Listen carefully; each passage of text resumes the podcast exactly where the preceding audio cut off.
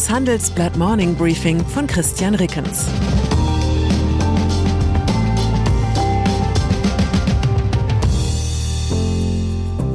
Guten Morgen allerseits. Heute ist Montag, der 12. Dezember 2022 und das sind unsere Themen.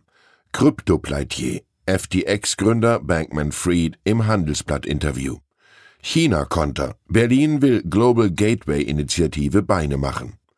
Politprofi, Erdogan deutet Karriereende an. Nach einer kurzen Unterbrechung geht es gleich weiter. Bleiben Sie dran.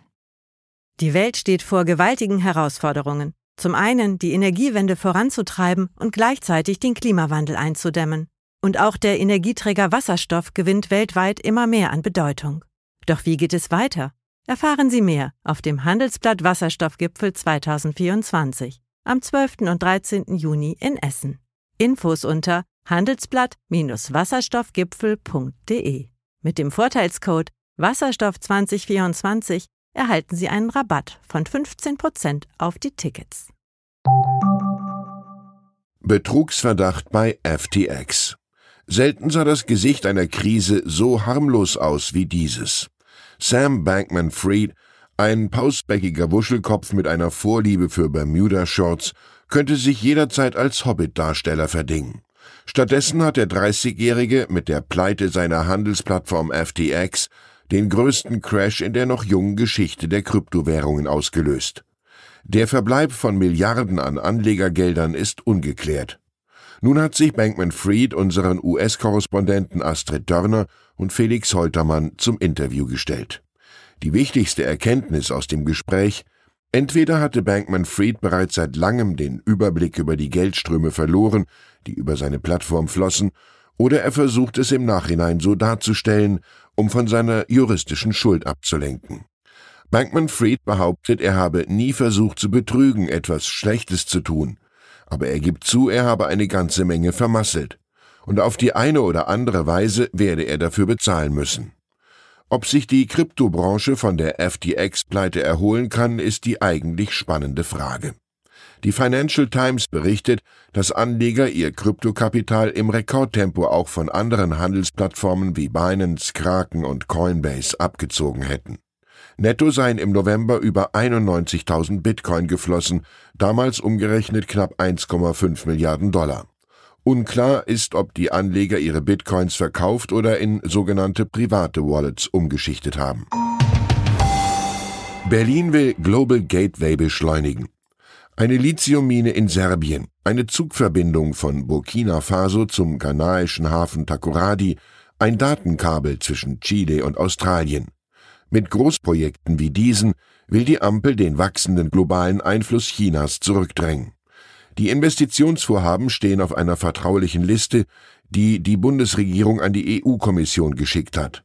Das Papier liegt dem Handelsblatt vor. Die Berliner Vorschläge sollen der EU-Initiative Global Gateway auf die Sprünge helfen, Europas Antwort auf die neue Seidenstraße der Chinesen. Peking lässt weltweit Autobahnen, Häfen und Zugstrecken bauen. Das Regime schafft so Abhängigkeiten, die bis nach Europa hineinreichen. EU-Kommissionschefin Ursula von der Leyen hat vor einem Jahr Global Gateway vorgeschlagen, um Chinas Machtstreben zu kontern. Die Idee, Kommission, Mitgliedstaaten und Privatwirtschaft sollen 300 Milliarden Euro mobilisieren und weltweit große Infrastrukturprojekte vorantreiben. Seit der Ankündigung ist jedoch wenig geschehen. Teile der Kommission spielen auf Zeit. Man fürchtet, dass Entwicklungshilfe künftig geopolitischen Interessen untergeordnet wird. Mit ihrer Liste will die Bundesregierung Brüssel nun Dampf machen. Haftbefehl gegen EU-Parlamentsvize. In den kommenden Wochen dürfte das politische Brüssel allerdings vor allem damit beschäftigt sein, den Fallout der Korruptionsaffäre im EU-Parlament zu begrenzen. Belgische Ermittler hatten am Freitag die griechische Vizepräsidentin des Parlaments, Eva Kaili, und den früheren italienischen EU-Abgeordneten Pier Antonio Panzeri verhört. Die Justizbehörden gehen dem Verdacht nach, dass sich ein Netzwerk um Kaili und Panzeri für die Einflusskampagne eines Golfstaats einspannen und bestechen ließ. Dabei soll es sich um Katar handeln. Gegen Kaili wurde am Sonntag ein Haftbefehl erlassen, wie belgische Medien melden. Kommt Deutschland an der Rezession vorbei? Das Handelsblatt schreibt es schon seit Wochen, die wirtschaftliche Lage in Deutschland ist besser als die Stimmung, wobei das nicht viel heißen will. Die Stimmung geht ja momentan dahin, dass wir in diesem Winter früher oder später Stöckchen aneinanderreiben werden, um irgendwie ein wärmendes Feuer zu entfachen. Ja, es gibt gewaltige Herausforderungen, insbesondere für die deutsche Industrie. Aber zumindest in den kommenden Monaten könnte es glimpflicher kommen als vielfach befürchtet. Das ist zumindest der Tenor im Konjunkturausblick des Handelsblatt Research Institute. Die Kolleginnen und Kollegen vom HRI prognostizieren nun 1,9 Prozent Wachstum fürs laufende Jahr und prophezeien für 2023, die Chancen stünden nicht so schlecht, dass Deutschland um eine Rezession doch noch herumkomme, auch wenn der Fortgang des Ukraine-Kriegs mit allen möglichen Folgen nicht absehbar sei. Zum Vergleich die Gemeinschaftsdiagnose der großen Wirtschaftsforschungsinstitute von Anfang Oktober prognostiziert 1,4 Prozent Wirtschaftswachstum im laufenden Jahr und für 2023 ein Minus von 0,4 Prozent. In gut einem Jahr wissen wir, wer recht hatte. Klar ist auch, es ist eine Stabilität auf Pump, die wir erleben.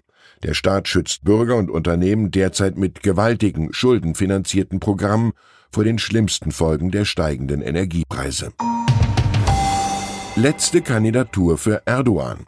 Der türkische Präsident Recep Tayyip Erdogan will nach eigenen Worten bei einem Wahlsieg nächstes Jahr nicht noch einmal kandidieren.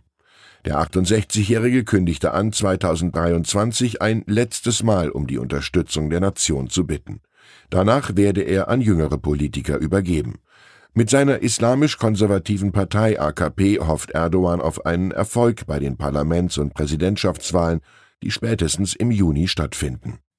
Doch ein Sieg Erdogans gilt alles andere als sicher. Sechs Oppositionsparteien haben sich mit der Absicht zusammengeschlossen, Erdogan abzulösen.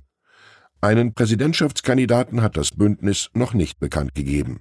Handelsblatt Türkei-Korrespondent Ozan Dermitschan sieht den Sinn von Erdogans Ankündigung in der politischen Kultur der Türkei. Wer abdanken wolle, erhalte in der Regel keine Kritik mehr, sondern aus Respekt noch einmal breite Unterstützung.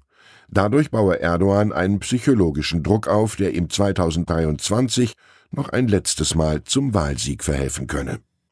Ich wünsche auch Ihnen einen Tag voller Respekt und mit breiter Unterstützung. Herzliche Grüße, Ihr Christian Reckens. Zur aktuellen Lage in der Ukraine die Ukraine schlägt im Luftkrieg zurück, aber kann sie Russlands Raketen stoppen? Die Angriffe auf Luftwaffenstützpunkte weit hinter der russischen Grenze offenbaren die Schwächen von Russlands Flugabwehr.